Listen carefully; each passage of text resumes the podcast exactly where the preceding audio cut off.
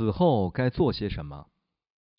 处理尸体，或许你应该按照你自己文化的指导原则来处理尸体。正如已经提过的，西藏传统是建议在死后尽可能长时间的保持尸体不被碰触或者移动。如果可以，尽量让尸体留在原处三天，或者至少几个小时。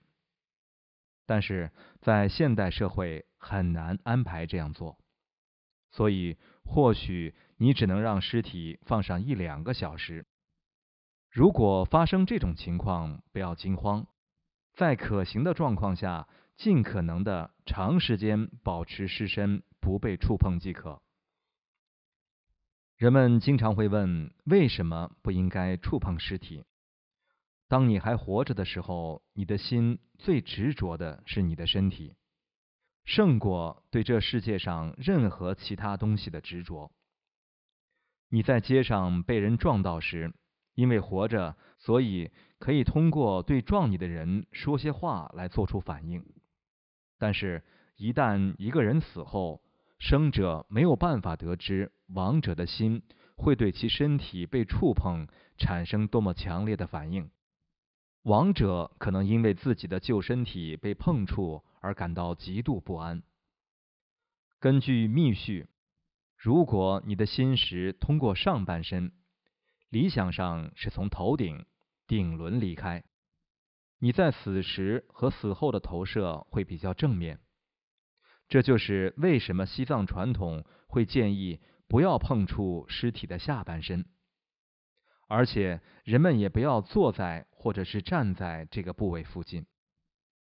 亲戚朋友应该站在临近尸体头部两侧的位置，不要直接站在头前面。这也是为什么西藏导师会建议你在有人触碰亡者身体之前，先触摸亡者的头部。如果亡者的家人对这个想法持开放态度，你可以建议在尸身上。放一个触解脱物，不过这只是一个建议，不是必须的。触即解脱，触即解脱是通过触摸而获得解脱的方法。它通常是由生者修持。许多人在活着的时候会随身带一个触解脱物来保护自己，但它也可以应用于尸体。你不是必须死亡才能佩戴一个处解脱物。如果你对此法具有潜心或真诚的信念，那么在尸体上放置一个处解脱物会有很好的效果。即使亡者不相信这个方法，或者生前强烈反对心灵事物，只要安置处解脱物于尸体上的人是出于慈悲心与菩提心而这么做。既可以产生有益的效果。